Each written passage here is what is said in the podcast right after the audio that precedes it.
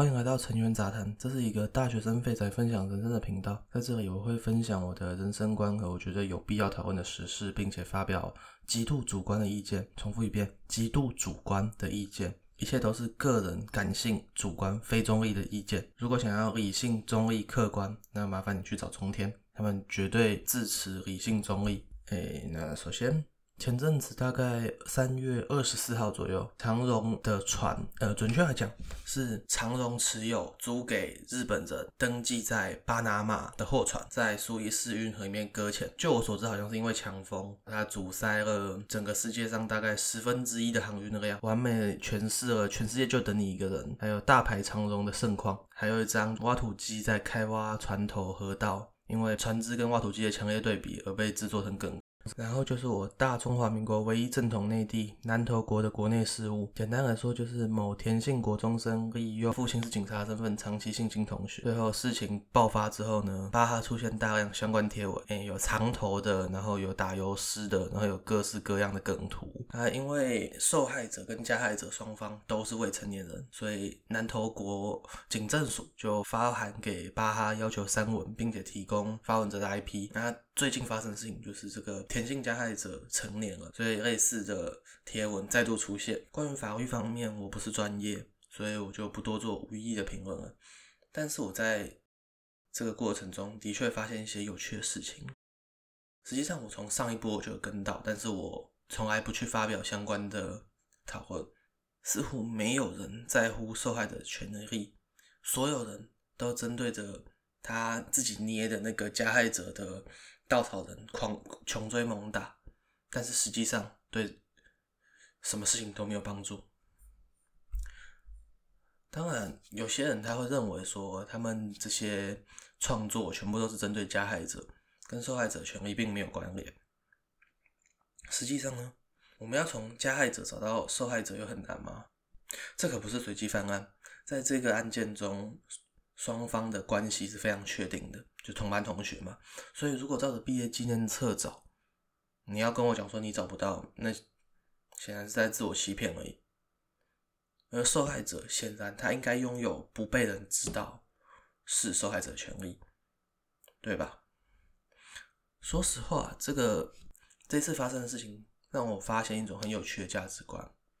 嗯，在我的想象中，价值观应该是。一层一层的，各种价值有各自的顺序。那每个人的顺序当然不一样，这个我们不能要求每个人的价值观的顺序是相同的。比方说，在某些人眼中，早教的重要超过世间万物。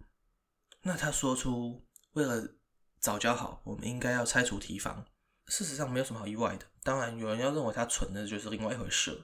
在另外一群人眼中，早教前面还排了人类的发展、电力供应的稳定。等等，然后更前面又有不能使用核能，所以早教或者说自然环境，自然必须被牺牲，这应该是个很基本的事情。没有任何一个选项是可以兼顾一切的。好，我们拉回南投国的内政。假设关于这些发文的人，他们都想清楚了，知道揭露加害者的身份对于侵害受害者权益有直接的关联，那是否代表对于他们来说，惩戒加害者？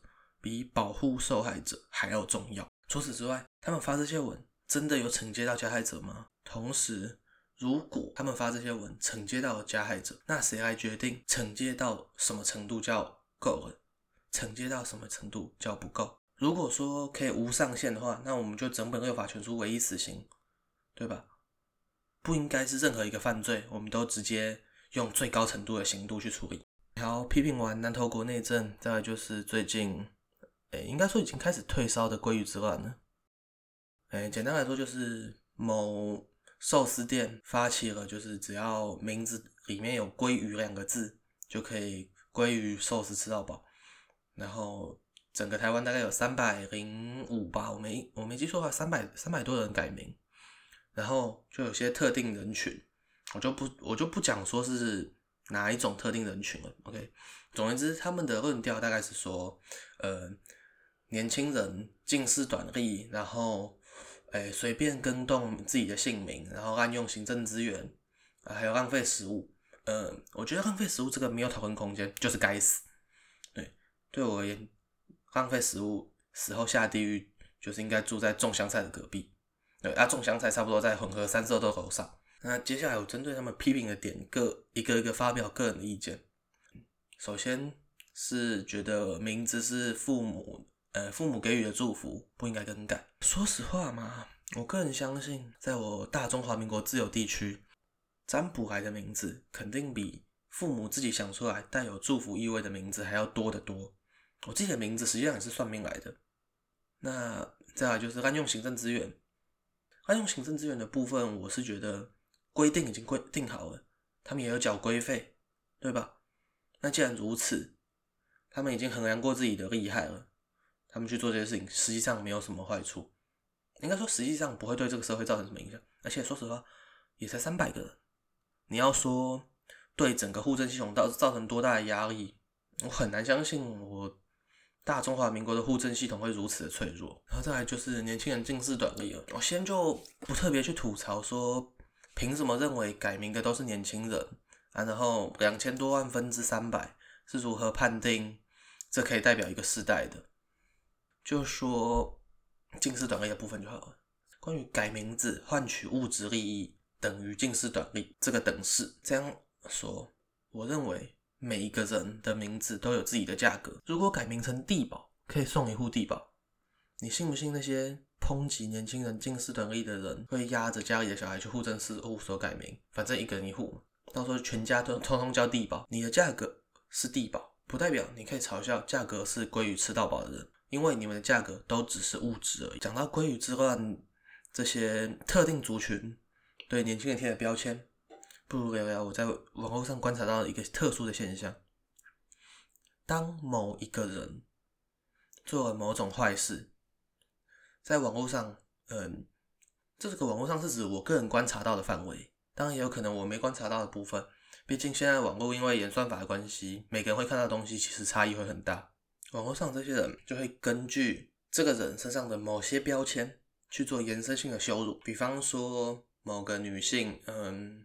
违规，然后攻击开单警察，那么该篇新闻底下的脸书留言几乎必然出现针对女性的羞辱。说什么话，我其实我觉得就我就不多提了。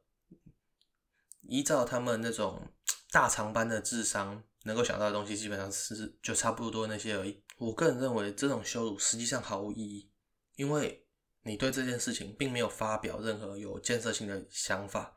你纯粹只是抒发了自己针对特定族群的歧视而已，所以我这边提出一个简单的论点：人蠢归蠢，无关种族、性别、肤色、发型、年龄、外貌，或者是其他的任何东西。